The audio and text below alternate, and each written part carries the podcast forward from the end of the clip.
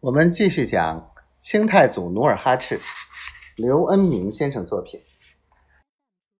劳萨、额尔都、库卢士和努尔哈赤四人发疯似的跑过去，立刻把安飞扬谷和申苗围了起来。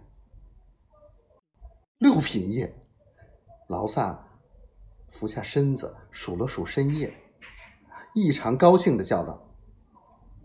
这棵伸伸着油绿油绿的六片叶子，像六片巴掌，结着高粱粒大的红彤彤的深果，长在一丛万年蒿旁的鲶鱼草丛中。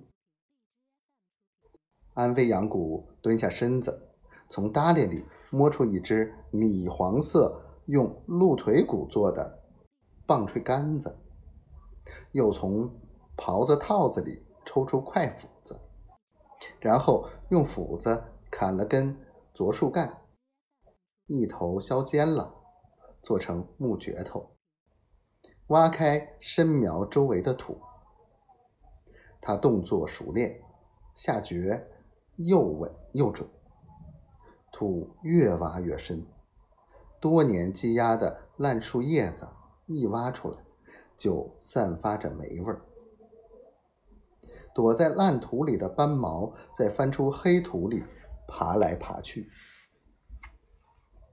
安飞扬谷一边挖一边说：“人参爱长在半干湿的阴阳土里，哪里有鲶鱼草、四叶草，哪里就有可能有人参。”吐鲁石站在一旁，见安飞扬谷拿着。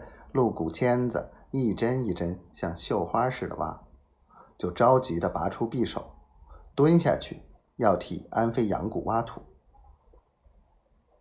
安飞扬谷急忙夺过匕首，道：“挖参尽用铁器，你又忘了。”屠固石吐了吐舌头，站起来，又当他的鞭棍去了，拿着匕首。东走西逛，观察四周的动静，保护着挖参人。娇嫩的、细的像白线似的茎根露出来了，山林里顿时散发出淡淡的清香。